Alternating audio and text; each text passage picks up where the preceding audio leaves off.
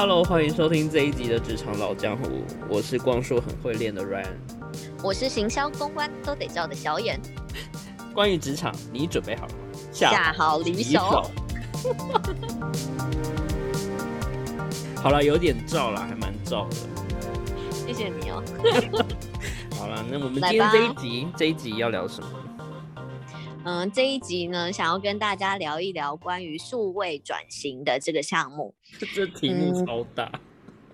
对，其实我们讨论的时候也觉得这题目很大，但会想到这这时间点来跟大家分享的话，我觉得是因为刚好周遭很多朋友啊，因为嗯疫情关系的影响，之前我们上集有谈过，就是嗯很多企业都已经采用居家工作的一个心态在作业。嗯嗯嗯。那很多公司都会觉得说，哎，其实我们有很多东西都已经就是在网络上作业了。可是呢，实际在操作上呢，才会发现，哎，这里也可以，那里也可以的，超卡。那对，所以呢，其实今天呢，想要比较针对于就是数位化这一段，跟大家做几个项目的一个分享。比如说，像很多人对数位化的认知到底是对的还是不对的？那很多企业呢，在做数位化的一个过程中，会常遇到的困境有什么？然后还有一个呢，就是，哎，其实针对数位化的话，如果真的想要这么做，其实也许可以从什么样的角度或什么样的策略呢去切入，是。也许是比较有帮助的，想说大概跟大家分享一下嘛，好不好？先 问一问，就是你自己对于数位转型的简单的定义。其实我觉得啊，很多人会觉得所谓的数位就会是一种，呃，好像把呃工具变成在网络上作业，它就是一种数位。但其实实际在做过程中啊，我自己觉得，其实数位化它是一种，呃，它有几个优势，比如说它的时效性相对不需要拉那么长，对，它可能是一个就是，呃，可以很快做，对，很快做，很快改善，然后很快去有新的一个方向，很快被抓到没有认真的上。对啊，因为其实所谓的数位，它就是会产生很多的数据，那我觉得其实。用数位化有一个很重要的事情是，它可以从数据中去分析这件事情是不是是有在所预所预计的一个轨道上进行。嗯嗯嗯。那这件事情，我觉得其实是数位化很重要的一个目标，不是说单纯把它当做是一个工具。那就像我们刚刚提到说，像很多人对数位化认知这件事情，像嗯很多长辈们，或者像是一些。传产在做转型的时候，他就会很单纯的觉得，所谓的数位化就好像是把原本看得到的东西变成是在电脑上看看得到的东西，就叫做是一个数位化的一个转型了。我听过，就是说，哎，那我们就做官网就好了，就数位化了。没错，而且像很多人做了官网以后啊，他可能不能订购，他还会变成说，哎，打电话给业务做订购，但他们就会觉得说，我做好数位化啦，我不是已经有官网的吗？还有那个什么用赖传的，就是还是叫你要汇款，或者说直接打电话或打赖。像 Brian 讲的这个，就很多人就会觉得，就这就是呃，数位化其实它相对于是呃复杂的。那像以像 Line 这件事，像也有很多的公司会觉得说，哎，我有粉丝团啊，呃，我有脸书啊，那我是不是就做好了社群？其实大家都觉得说，就是沾到边，好像就做好了这件事情。可是其实在这，对，此赖非彼赖。你只是在那条线上而已，你只是跨了那一条线。你只是加了一个群组，不是用官方账号。没错，所以像这一方面的一个经营过程，我觉得它才是过程。我觉得这一个过程，它才真的是所谓数位化做的好不好，而不是你一踏入那个门槛，你就觉得你已经做到了。充其量来讲，我觉得那只不过是拿到一个门票吧。对啊，我觉得因为看很多传产，最最可怕的就是他们以为他们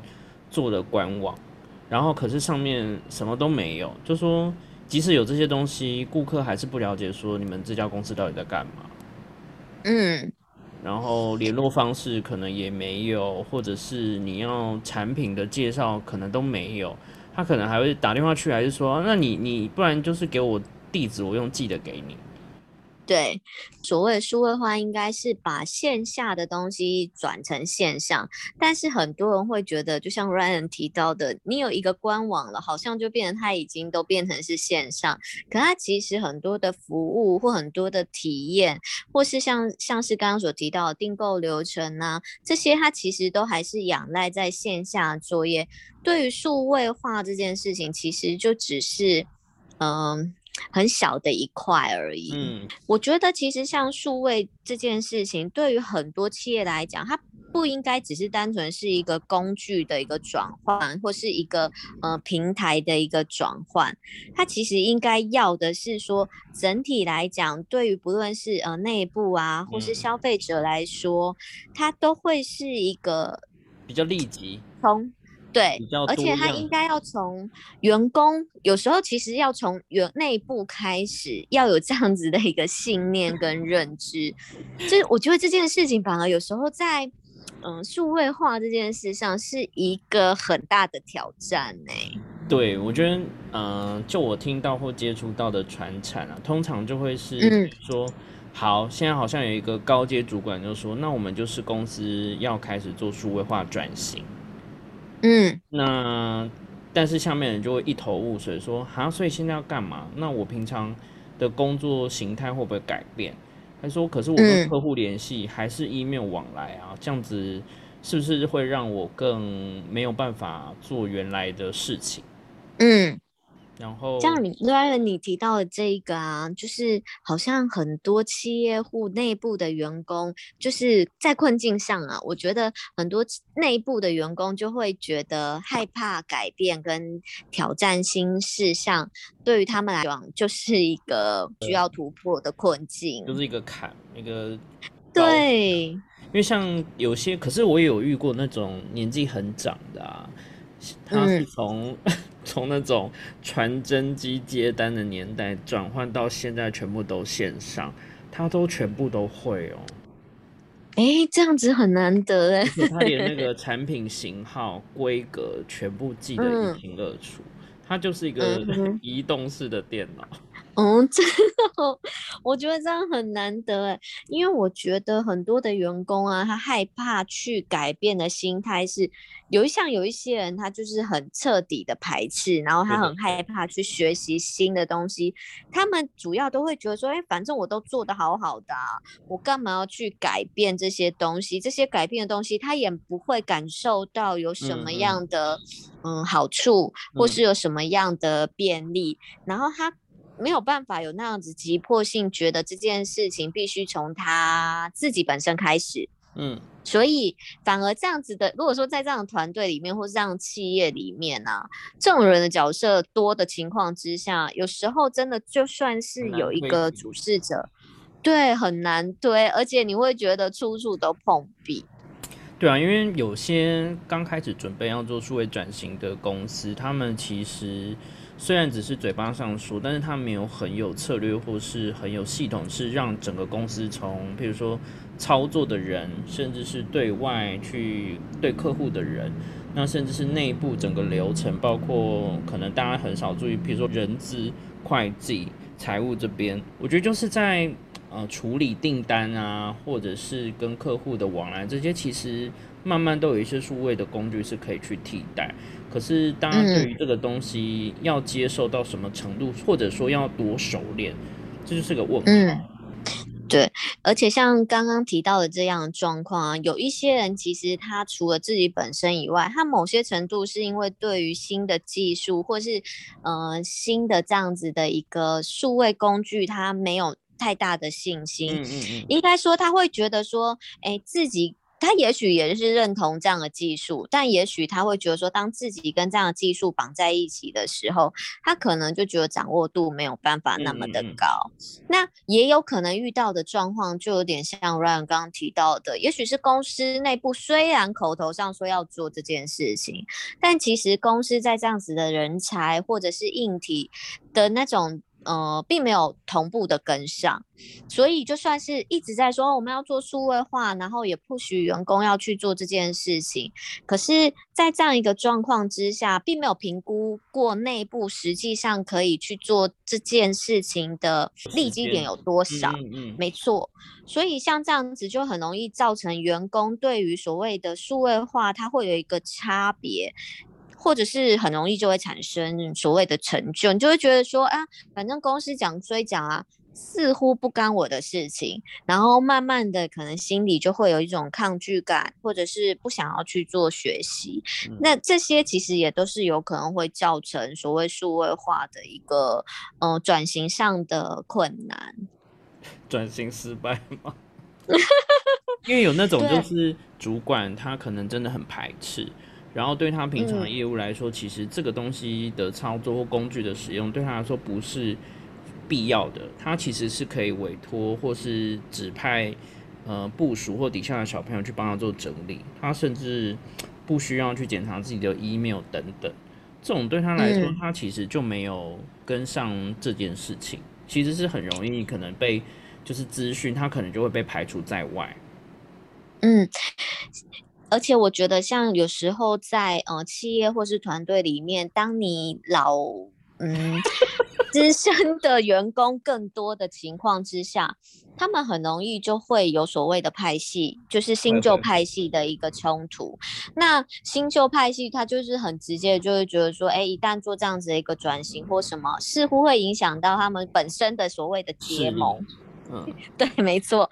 然后也因为这样子，就会让就是真的是想要去做比较算是创新的改革的团队，跟所谓的旧有的老团队很容易会有冲突。然后在这样的过程中，其实我觉得就是要互相，因为也许对于比较资深的员工来讲，他们所拥有的真的就是呃经历，还有所谓的经验值。那这些的经历。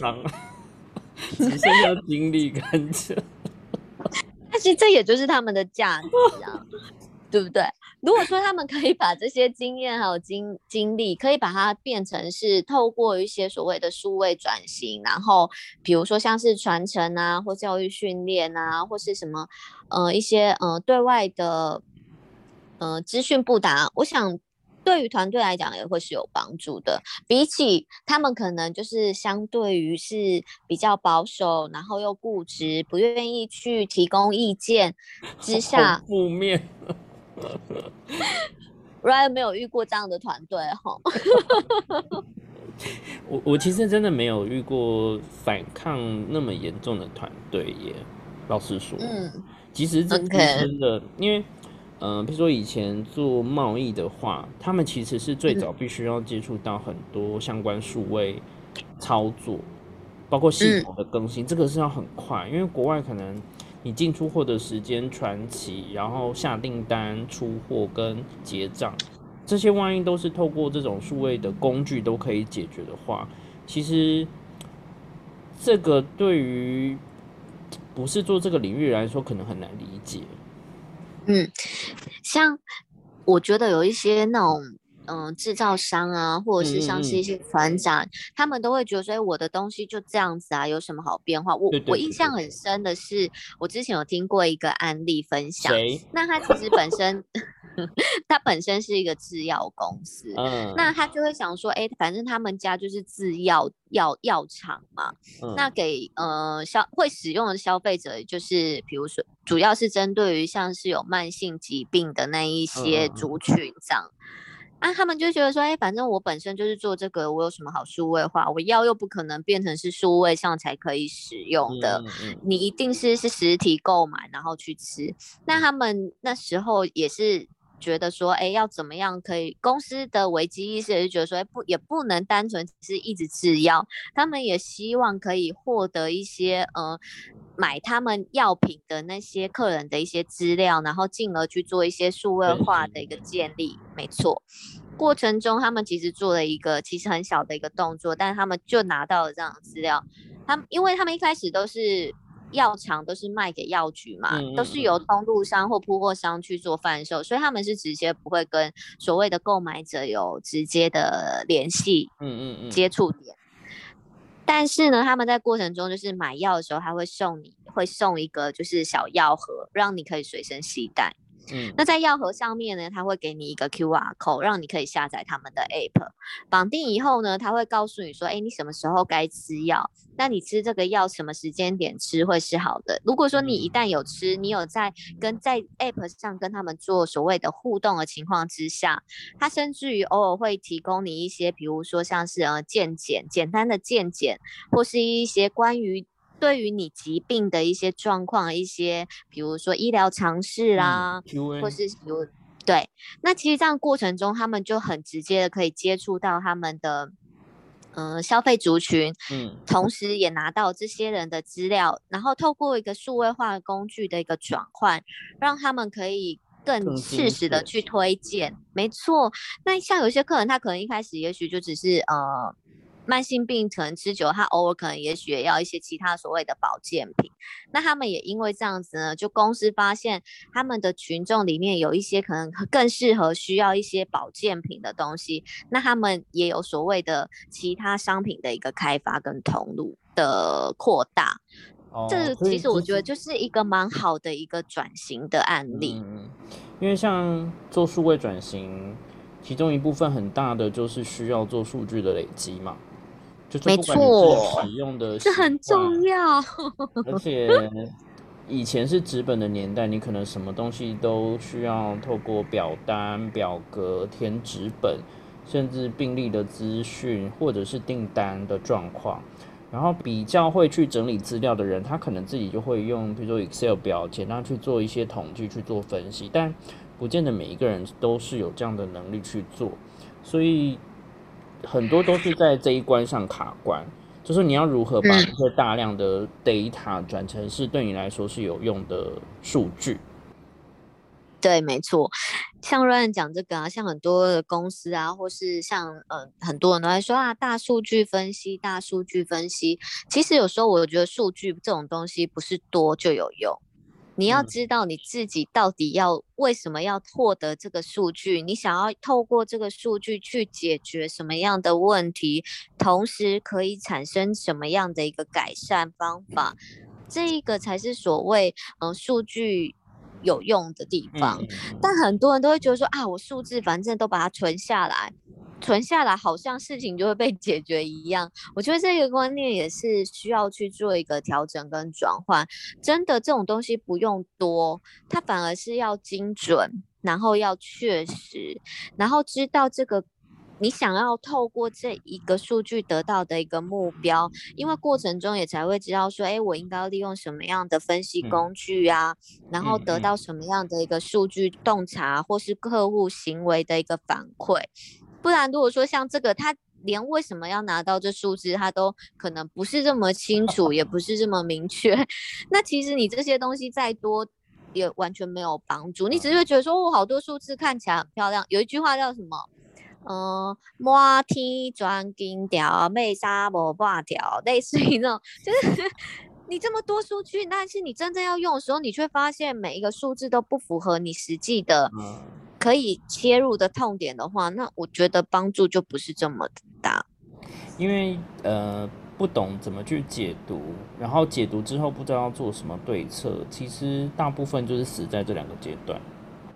对啊，而且很多人都会觉得说，哎，反正数据这种东西，就像刚刚提到的，好像会越多越好。但其实说实话，建立资料库它也是有蛮多成本的。你看，比如说你数据，如果你真的会加以运用的话，你至少要存得下吧。然后要跑得快吧，要算得对吧，然后会运用得好吧。其实像这一些，它每一个环节，甚至如果去细看，它都是不同，可能甚至有可能是归属在不同单位的，或甚至需要不同的专业人才去做运用跟规划。那尤其是逻辑这一段呢，那样子的一个专业性，我觉得蛮高的，因为它可以从这些数字中去找到。问题以外，像有一些在嗯，我觉得更强势的一些数据骇客，他都可以从这些数字中去推出可能即将会产生的问题或状况。他也许不需要等问题产生，它就可以去推敲了出来，也许可以产生什么，进而去预防这样子的一个呃问题或状况的产生。简单一点，就是在做销售的话，以前贸易就是你一定得看的就是进销存嘛，就是说我必须要预测几个月之后，甚至我要排多少的原料去做生产。然后又要看一下 掐指一算，看天气，看呃时间点什么时候，或是看哪一季，就是这个东西都是现在可能会有比较多更多，现在会比较多好用的工具可以帮助你去做更精准的分析。可是以前就真的就是靠感觉，比如说我抓预算，然后预估的量，像以前可能我要看产线。我要去推说，哇，这个市场看起来最近有发生什么事，或者说，哎，是不是做水灾？那这样的东西出到那边，它可能当地可能没有办法卖，又是在你平常的公司的报表不一定看得出来的的东西，可是现在都有可能是可以找得到这些数据的。对啊，我像嗯，数位化，刚刚我们有提到说，像嗯，数据这件事情跟即时。这个东西，它其实如果结合的起来，对于你在做任何的一个判断或是一个指令的情况之下，帮助相对会是很快的。就像刚刚提到，像什么天气呀，或者是像是呃搜寻的热度，以我们来讲，我觉得其实很多的企业户会去着很着重于在一个呃搜寻率，就是所谓的 SEO 上面。那对于曝光度越高的一个呃资料来讲，相对于人家至少看得到你你曝光的一个机会提升的情况之下，你就进而有接下来了，比如说被咨询，嗯，对，或被转换。那像这种东西的话，嗯，很多讯息以往我们真的都是人工作业，那人工作业它要花的时间就相对真的比较长一点。在过程中又有很有可能，当你好不容易已经下到最后的决策情况之下，也许它又有变化了。可是因为现在数位化很多东西，它的资料 open 都很多 open data，你可以直接去做所谓的串接。那这样的情况之下，对于自己本身产业的一个讯息的流动，就会相对快速很多。像以前，嗯，光是譬如说店面要展店好了，它必须要算人流。有些比较古老的，是按那个计数器的那个计步器去按，一颗头、两颗头、三颗头，他就站在路口，然后或是某个店面前面就等。他说：“我就是看，我先站，就是站点，然后看观察大概一个礼拜或者是一个月，然后去推算说，哦，依照每天这样的人流车流，大概会有多少的人经过这个店面。”那我们有机会，比如说户外的广告，或者是其他曝光的机会，再去考量之后推说啊，这样适不适合在这边开新的店面？以前是这样，嗯，可是现在就会可以比较这些东西是可以很容易被取得，对。像现在很多的那种超商啊，他们不是都会，嗯，在结账的地方后面会有一台电视在做广播，呃，或者是在做一些广告露出。对对。那上次有一次，那个呃，像代理商就有跟我们说到，因为很多的线下的广告啊，遇到的问题就是我不知道究竟有没有人在看。嗯，对于像我们呃广告的投放者来讲，我们就会想说，哎，我一个康板在那，或一个电视广告在那，到底有没有人要看？现在他们很多人就是在那样子的一个荧幕上啊，也会做一个所谓的呃数位化的一个观察动线，比如说他会去侦查所谓的结账者，他在在看这样子的一个荧幕情况之下，他的眼球会对会停留多久的时间。他会去评估说，哎，这样子的一支素材，这样子的一支广告，对于消费者来说是不是够吸睛的？那其实他这样也可以解决到我们真的要投放广告的广告主的痛点。不然我也会想说，哎呦，那到底有没有效？那对于实际上这样子线下的广告的业者来讲，他也会因为大家对于不知道是否有成效这件事情的质疑而。让它的市场越来越萎缩，所以像很多东西，它都要试着去做所谓的一个数位转型。重点是它是透过于这样子能够提供数据，然后才有机会对让他们有其他的变现，或是有其他的商业价值产生。对啊，因为大家就是会呃进一步去讨论到，比如说转换率，然后就以前可能你很难去提出一个很有呃根据或论证，呃去说明说，哎，你投资的这些金额其实是有用或有带来一个成效，但现在这些东西是可以稍微比较进步一点。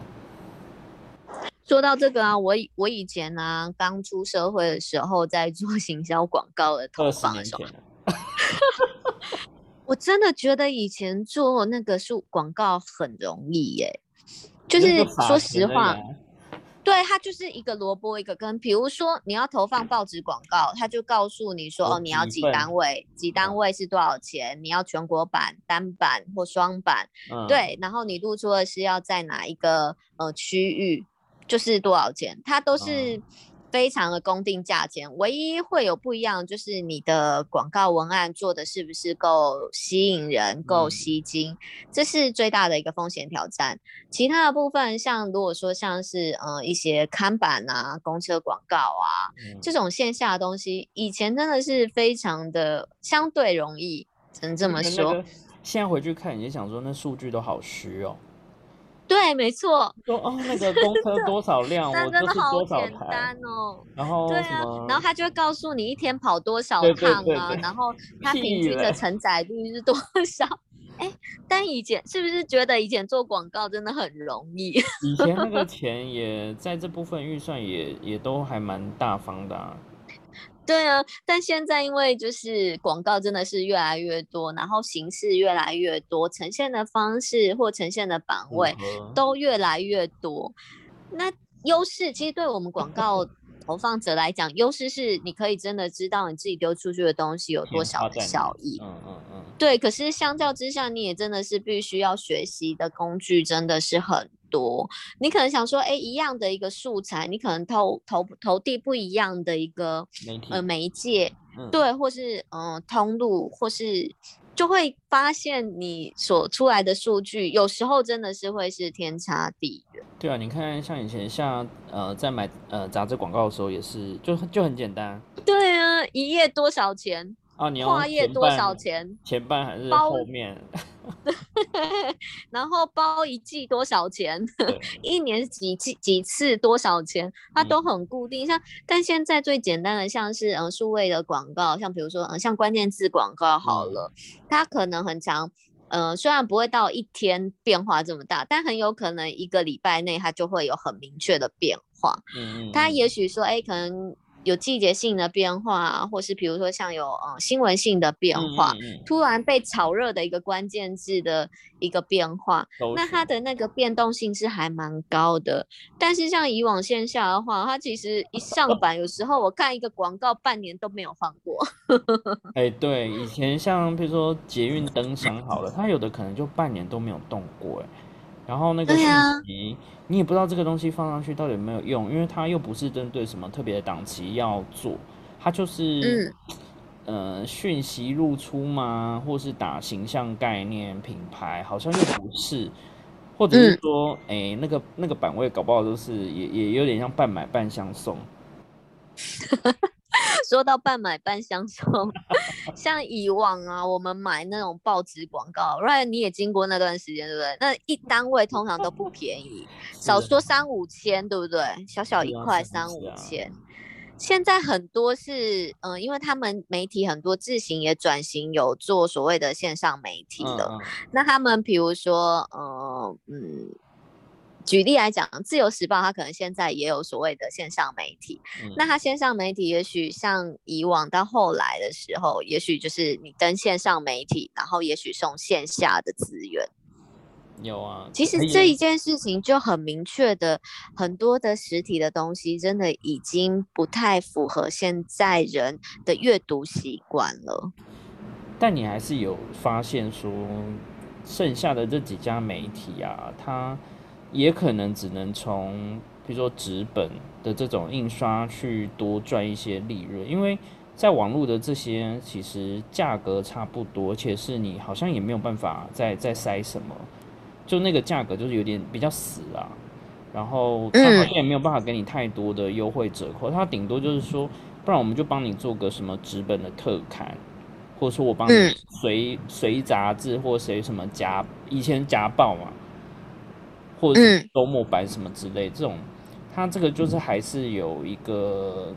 比较弹性的空间在。可是当你数位之后，其实大家都很竞争啊。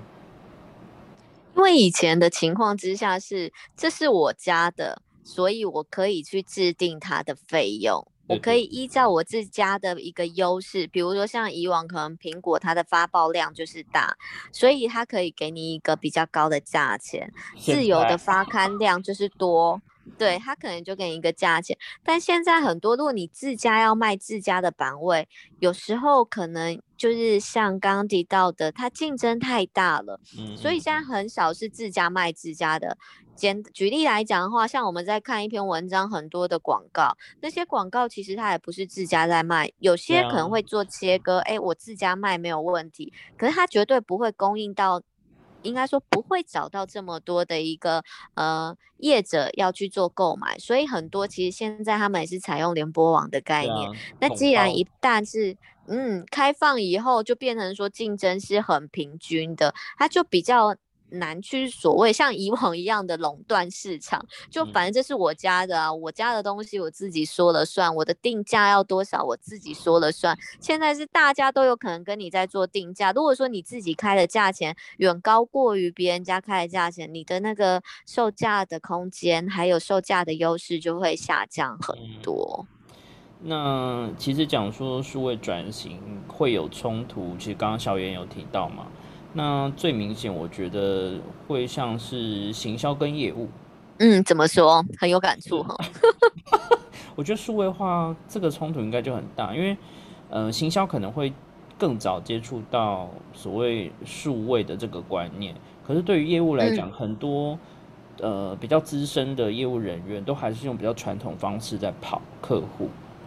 嗯。比如说电话啊，然后什么就是现在可能有 Line，他们也可以做联系，因为包括百货他们产业可能也都是电话扣客啊，或者是他有跟客户有交换 Line 这种，就还是很传统。可是对于行销来说，他们看的东西又更大，就觉得哎，人家现在都已经广告已经买到哇，就是铺天盖地在做，可是业务怎么还是用老方法？就说这两边都没有办法一起。朝同一个方向，用比较接近的方式去沟通到对的客户。尤其像是企以企业里面来讲这件事情，我其实有一点感触。像如果说很多企业来说，它可能在业务服务端来来切割，它可能会有所谓的线上服务跟线下。那我觉得像嗯近几年很多都在讲什么嗯 O to O，现在变成 O M O，就不断的在说嗯虚实整合这件事情。我觉得它有一个很大的点，就是像刚刚 Ryan 所提到的，因为对于实体的业务来说，他会觉得把客人导在线上，很明确、很直接的，就是那业绩就不会是我的。对啊，抢客感觉那就会是变成是 线上客服端的那个部分。有时候这是公司的一个定位。说实话，如果说在切割点上是很明确，就是哦，线上归线上，线下归线下，它也有一点点不符合现在的一个呃购买体验流程，因为很多客人都线上比价一下，比价完以后，他可能不知道适不适合自己，他也许去所谓的呃门店体验一下，发现哎好像适合自己，可是也许线上有什么样的折扣，或是有时候像什么某某啦、东升啦，他们常常会推一些活动啦。那他们可能也许透过那个去购买，哎，更便宜。对啊，再来他也不用大包小包的带回家，对吧？不用直接配送。对，所以对于他们来讲，也许他们可能整个的过程中，其实线上线下都有碰到。但如果说在呃比较呃旧式的一个归类的话，它最终是在所谓的网络上下单的，那可能就是说，哎，那就是网络的业务的。业绩，那这样子对于线下的人来讲，他就会觉得说，那他来的时候我要服务的很好嘛，反正我服务到后来的漂亮就好了。可是服务到后来，这不是我的单呢。我觉得这就是所谓的刚刚有提到，因为以行销单位的人来讲，他就会觉得说，只要在过程中有体验到我们，这就是所谓的一个行销的一个推广过程之一。但对于业务而言，他们那之一如果不是在我身上的一个优势或利利益的话，他可能就会有所谓的疑虑跟所谓的比较被动式。那这样的一个情况之下，他就会觉得说，那我干嘛要数位化？我直接一样电话扣客就好啦，我一样去塞塞 DM 广告一下就好啦。那这样不是一样很方便？对啊，跑跑业务啊，去喝喝茶。没错，整个公司的那个就以前都这样哈。因为现在都不行啊，以前都还是可以去，然后去拜访一下，问问说，哎，今年有没有什么计划啊？对，问一下。但现在都不行嘛，现在对就已经没有办法用这种方式去。所以其实我觉得，在数位的转型或是数位化的过程中，嗯，这也是一个还蛮大的一个困困难点跟需要突破的地方了。这个可能还要好几年耶，因为你说真的要 把它 整合起来，大家都很有认知。比如说，包括客服或者是线上接单。你如果说，呃，他们的数位化再做得更好一点，其实聊天机器人搞不好就已经解决掉，他根本连 真人接单的机会都没有。嗯，对啊，因为毕竟科技的一个变迁的速度真的也还蛮快的，有时候真的好不容易讲到大家说，哎，可以接受。那百分之十，在当下的时候，也许那百分之十是百分之八十，可是等到你真的 push 到大家都做到那百分之十的时候，也许科技又有所谓的呃变化。它的速度那么快，那也许已经又从那百分之十，真的也就只有那百分之十，那又在前进了那百分之二十，大家又要努力去追，就会感觉好像你随时都在追赶这样子的一个呃转型的一个过程。我觉得数位化或数位转型这件事情，它是不断的在进行，所以很多人就会说，嗯，数位优化。因为你可能做这件事，你会发现，哎，原来好像不如预期的好，或是不是预期所期望的样子，那你就只能不断去调整，再调整。那这过程就是不断的去优化跟调整。所以我觉得这个其实是一个很 没有尽头的。因为你看关键字这些也会变，演算法也会变，然后在不同的世代、不同的使用习惯跟消费能力。然后这些都会是所有的变因，然后再到你真的做付费，然后做体验，然后回来这些，比如说做 SEO 好了，我们可能当初设定的目标是这几个关键字跟这几个类别，可是它可能没有多久，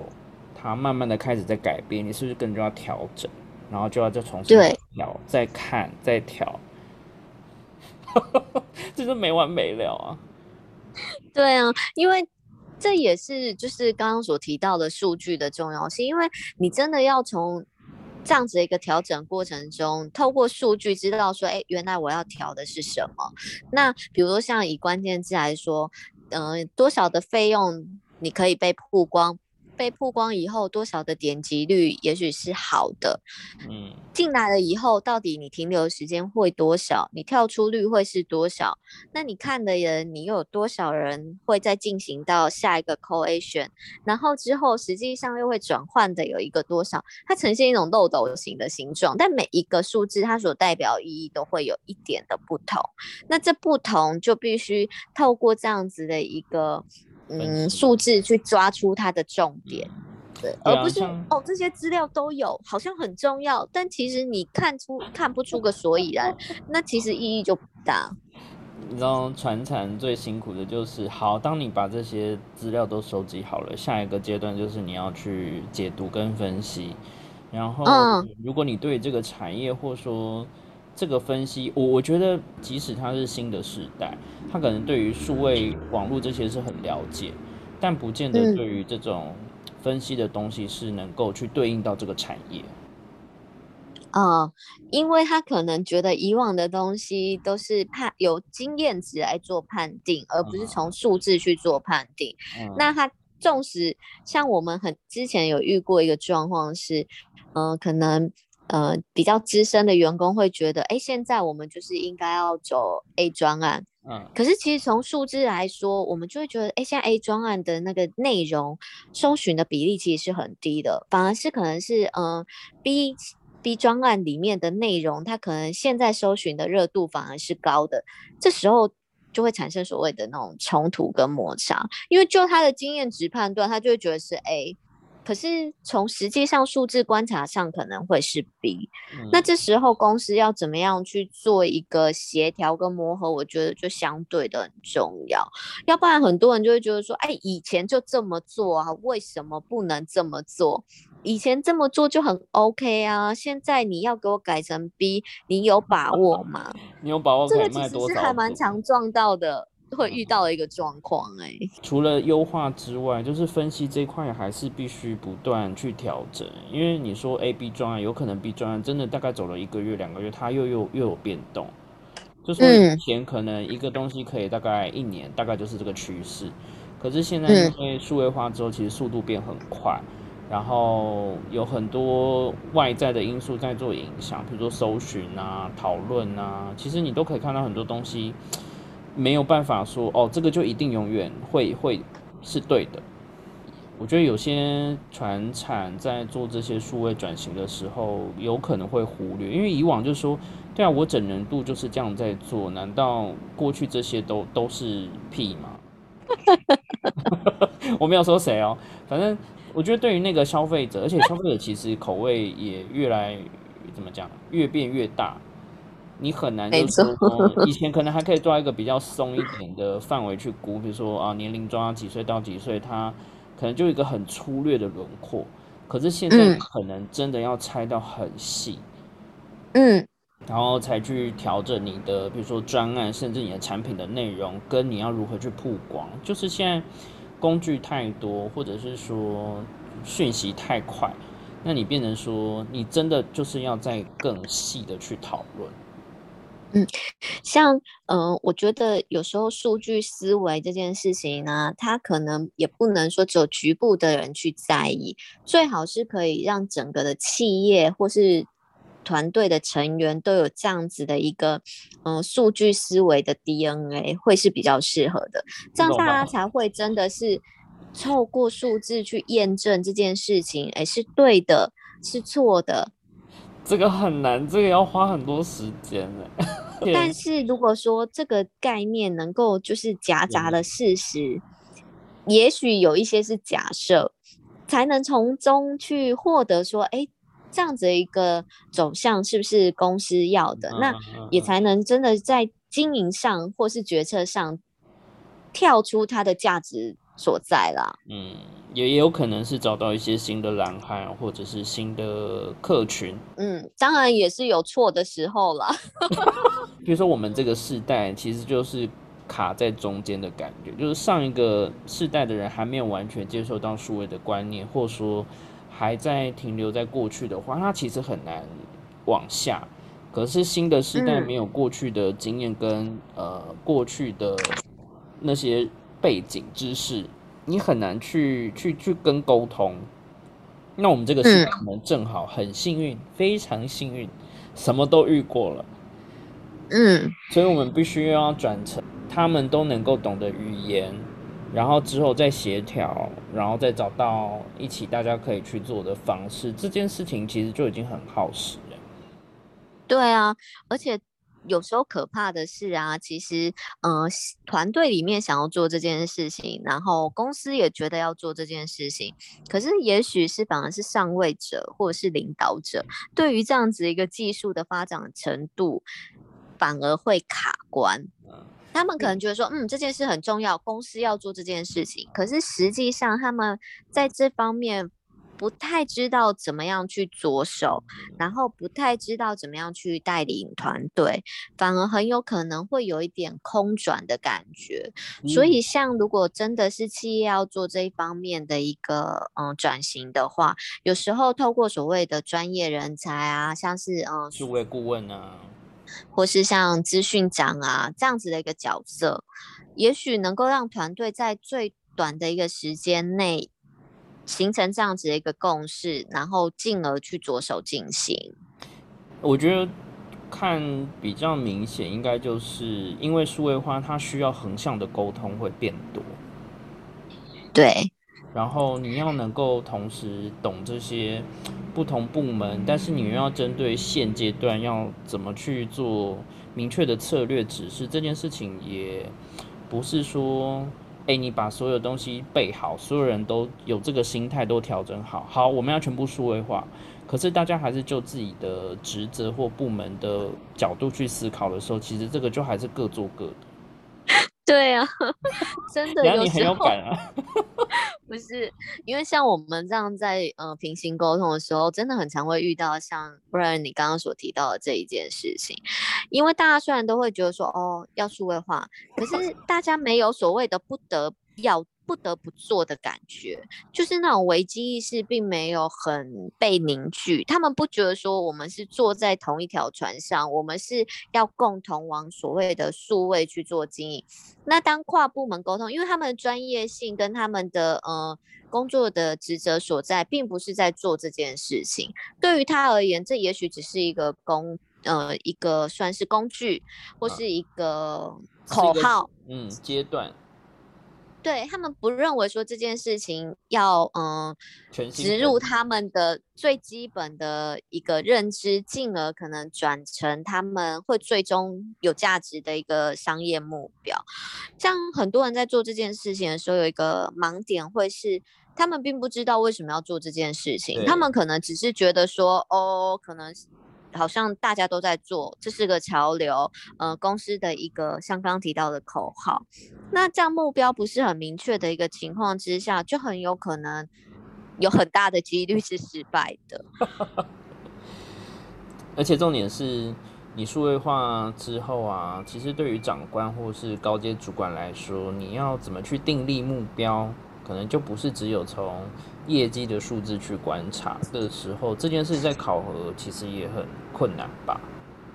对呀，尤其是那个目标，当你设定的时候，那数字所跑出来的东西，也许是以往嗯企业没有跑过的数字，或是没有回馈过的数字，对于他们来讲就是一个新的东西，纵使它以往就已经存在着。可是因为是第一次企业可能碰到这样一个数字跑出来，他们反而不见得会去立马的接受它，甚至于想要去解决它，或甚至于想要去了解它。这个其实也是，你多讲，大家都要多开始评论你。当你说的越多，有时候数字就是这样子，你知道跑的越多东西出来，你真的是要去解决它，知道它所赋予的价值的情况之下，那真的就是有呃有价值。我只能说，对它必要性，然后它就会有价值。但很怕就是很长，很多人会在那种不是很重要的数字里面去鬼打墙，这个也是。蛮可怕的一件事情，然后他会定出一些非常离谱的数字跟那个区间，你就想说这是这个是 哪里天外飞来的数字？是谁托梦吗？对，就像嗯前几年那个脸书刚出现，就是企业户很多一窝蜂都在经营脸书哦，有一段时间以前，那大家的检视的标准，老板们检视的标准就是哎我有多少的粉丝数，对，他们最在意的就是这件事情。殊不知很多人那时候就产生很多的代理商或者是广告代操，对，就会说啊我可以帮你就是冲所谓的粉丝数。冲完以后发现哇，小数字之漂亮，老板之满意，但是之后做的任何一档活动，任何一个互动数都远不及他的粉丝数，老板就会开始说为什么没有互动数，为什么没有人数，才去检视说，哎，原来那些所谓的嗯代抄出来的粉丝都是死的僵尸，都是植物人，没错，僵尸粉。所以有时候其实不见得真的是数字多或数字漂亮，它就一定会是好的。它可能要去真正知道说，你要这个数字达到这样的一个目标情况之下，所要求的一个目标跟价值是什么？这件事情在所谓的一个呃数字设定上，它还蛮有必要性，而且它是需要真的去全盘的思考过后，会是比较适合。哎，可是这个真的太难。你说你要真的所有全公司人都能够很理解这件事，你说老板好了，他可能是最，这就是一个最大的一个环节这了。就是一个，对，他就是最最难打倒的敌人了。有时候啊，真的就像我们刚刚讲的，要做这件事情啊，如果说，嗯、你是违背人性，所谓的违背人性，就是有一点，我嘴巴说虽说，但我脑袋并不这么想的一个情况之下，你就是一个很大的挑战。唉最怕就是他说，哎、都 OK 啊，都 OK 啊，都可以做啊，预不要那么悲观，我 但你的转换率就是没有。对，就是没有，你怎么样拉一堆人进来，就是不会转换。唉，就会被羞辱。其实这件，事情又是另外一个难题跟门槛了，好吧？然后那种就是大老板就开始说，你做这些转换率这么低，你要不要直接去路口或车站发传单比较快？至少传单我还看得到是传单，你在网对络给我连播网，到底连去哪里？花这么多钱？这个很容易被被挑战了。对啊，没有错。所以我觉得，嗯，也许可以最后跟大家分享一下，如果说真的想要做所谓数位化的话，其实我就有几个小步骤啦，大家可以依照这样一个形式去做一个呃发想。如果说，哎，公司老板突然告诉你说，嗯，小眼，我现在需要你帮我们公司做一个所谓的数位化，那我你就觉得几个说点，有两百万吗？这件事要最后要先把步骤跟那个呃方向想好以后，说不定你讲完，老板自己就会想说，好，那我再思考看看。来来来，要要什么步骤？比如说，我我觉得有大概有四到五个步骤提供大家参考。嗯，但是很简单。我觉得，比如说第一个，对于所谓的数位化，你觉得在公司的立场来说，你是怎么样去看待的？最基本就是你怎么样看待这件事情。如果说对于整个企业来说，大家就像我们刚刚所提到很多的企嗯业内部的重视度啊，或是凝聚力啊、认知啊，或是像是一些呃基本的基础建设达到多少？你觉得要一个简单的一个内部的一个自我评估，你怎么样去看待这件事情？我觉得至少要让老板知道你自己的现况是怎么样，你有几根毛可以做这件事情。这是一个很直接的一个检视，就是让很赤裸我觉得对，很赤裸，虽然没有错，但是就是让自己，还有让内部，还有让老板都可以知道说，我们现在站在什么样的点上。那这样子的话你才能知道，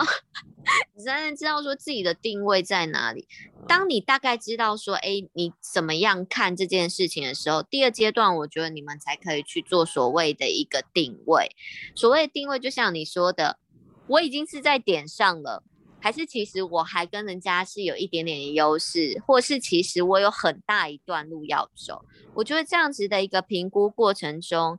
才能够抓得出来说，自己可以为客户创造一些什么样不同于同业的价值。嗯，这个其实还蛮重要，因为你说如果转成数位的环境的话，如果在那个购买的体验或者是那些过程，就是不是很好的话，给消费者的观感或体验不是很好的话，你未来是需要投入更多的成本在这上面。对啊，所以像当你这一些事情做完以后，可能可以进一步去做一个规划，跟你觉得你可以怎么做，跟你可以往哪边发展。那这部分其实很重要，就是我们刚刚有提到的，其实数位化有一个呃很重要的点是，你想要创造的一个商业价值是什么？这样子你才有可能一步一步往那一个目标去做一个进行。其中我觉得有一个环节也蛮重要的是，有时候很多的经营者都觉得他这只是一个所谓的嗯转型而已。可是其实，在所谓的一个转型中，我觉得像我们刚刚有提到了，比如说他的经营目标啊，他的资源运用啊，或是他的工具流程啊，他的嗯、呃内部的作业之都很有可能会因为数位的转型而有很大的一个调整跟改善，所以在这一方面，其实也要想好说，要让老板他们知道，哎，我们想要达到的那一个目标，也许我们内部要做什么样的一个调整，才有可能让我们往那一个方向去进行。先去上上 GA 啦，就是线上课程上上啊。对，至少要知道什么叫做 GA，这 这个很难。他们如果选择好老师的话，就会是很快的一件事。说实话，我刚开始接触数位呃数据的情况之下，我真的很常在上这种课程，不管是 GA 啊，然后呃 Google Search Console 啊，或者像是广告投放的技巧啊，SEO 的排列组合这些，因为我有去上过，那种老师想说，天哪，他怎么会？出来开课，我跟你说，真的很多那种什么操作过几家的粉砖跟投放之后，就出来当顾问，然后你去问他，他给的 SEO 或者是数位的建议都听起来很很空，或者说他只会说哦，我们我过去操作谁谁谁可能是比较知名的，那他的经验停留在这，可是他并没有切中顾客或是业主的需求，针对这个产业提出比较适合的做法。对，因为其实每一个产业别啊，它遇到状况一定是不一样，然后它的淡旺季也可能会不一样，那它的投放成本也一定不一样。就像 那时候啊，呃，我在上的时候，我有一个印象值很深。Ryan，我给你猜看看，你知道就是在关键字来说，什么样产业别的关键字的成本是最高的吗？餐厅啊？嗯，餐厅还好。美妆，美妆因为竞争很大的关系吗？嗯嗯，应该说，我跟你说是什么，你一定会有点惊艳。但之后我再告诉你理由，你一定会觉得说没有错，是抓奸系列。嗯，为什么？因为通常你会去搜寻这样的关键字，就表示你一定需要，迫切需要。对，没有错。所以它最高的转换成本曾经是破千的，它一个 CPC 会是千块的，哈，比起我们这种只有几十块、几百块的小意思，对，那也是因为对于他们来讲。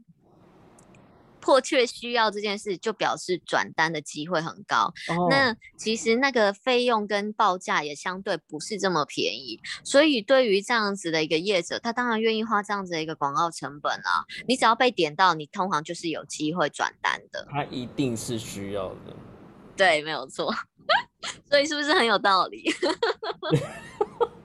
以上你说医疗行为或许有，但很多人可能是处于一种，呃，因为。关键字的一个精精细度也会影响到他搜寻那个行为当下是要做什么，因为有些人可能会打像像我三不五时都打呃如何减肥，像这种的，太有时候我只是打好玩的，你知道吗？我并不会有实际的商业的行为会产生。但是像那刚刚说的抓奸系列，通常你一定是因为你有迫切的需求，你才会去做这样的关键字搜寻。对，哦，这个真的，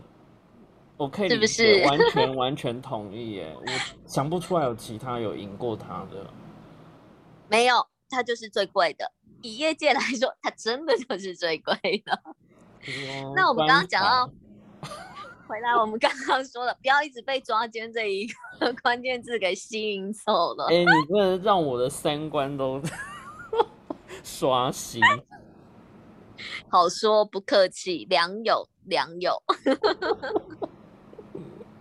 那像我们刚刚提到的啊，其实我觉得，如果说像我们刚刚那那样的三步骤结束以后，最后一个步骤就是要让上头或是像要跟老板说，我们可以怎么做才能够去达到这样子的一个呃设定值，就是要明确的，或者是说呃让。老板觉得说，哎，怎么样才能够增加我们的企业的竞争力？然后是走在所谓的一个数位化的一个路上去做一个调整，就买一台也很难，路上 跑。那个货柜车的那个广告。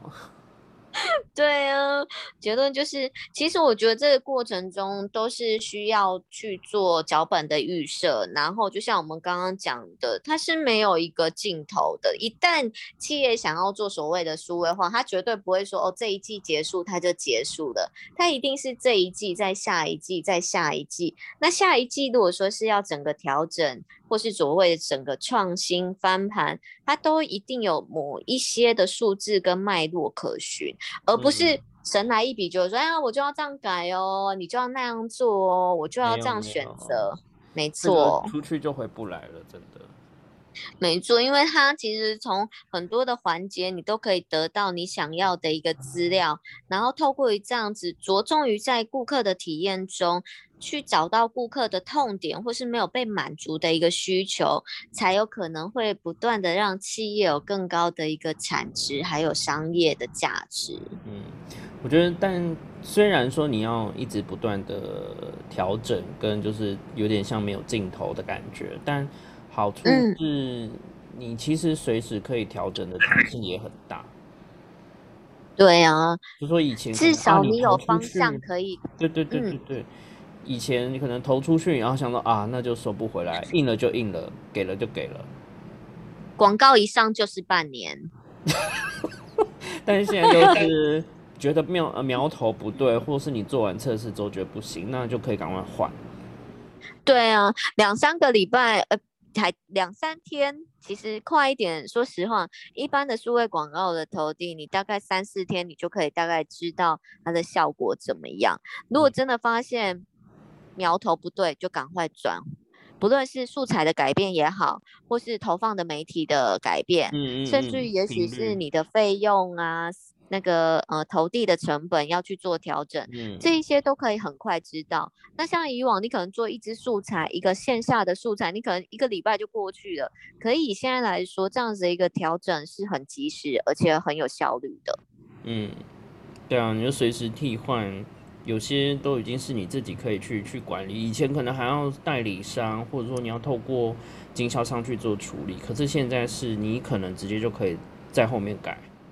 没有错，其实这件事情啊，对于很多团队来说，一开始的不适应性也许蛮高的，可是，一旦上手以后，我觉得很容易活络整个的企业的文化，慢慢的可以让大家觉得说，哎，原来有这样子的一个优势。因为不论是嗯产品制造端或是业务端，他们如果可说可以在最及时的一个时间上获得到这样子一个讯息回馈的话，也可以反映在他们自己的工作项目中。嗯嗯嗯嗯嗯，就更累。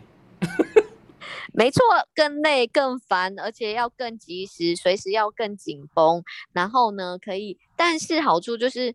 总是得这么做嘛，因为要不然很多东西你都丢下去，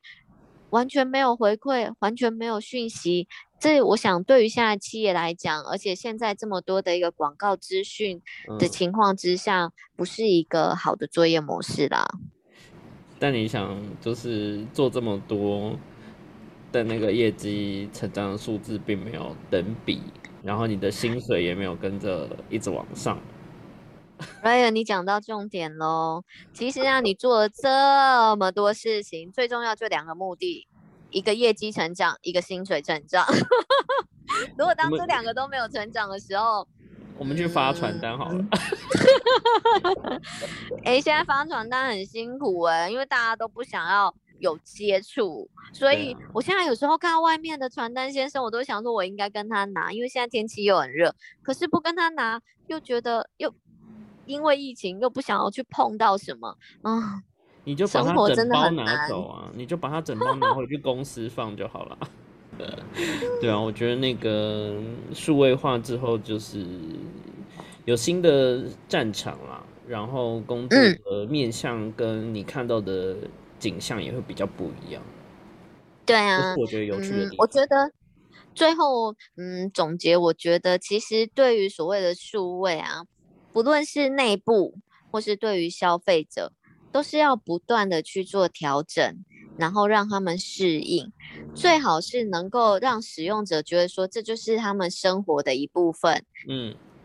也让自己内部的员工觉得说，哎，这是一个非常必须改善或是必须执行的一个项目，这样才有可能让整个的环节环环相扣，然后让所谓的数位转型是比较呃明确的。嗯，好啊，那今天看起来题目很大，但我们其实聊了不少很重要的地方，就一个观念了。对啊，嗯，观念总是要先有，有了以后你才会比较知道你要从哪边去下手。希望如此喽。哦，好，今天就这样喽。没问题，那我们下次再见喽。拜拜。好，拜拜。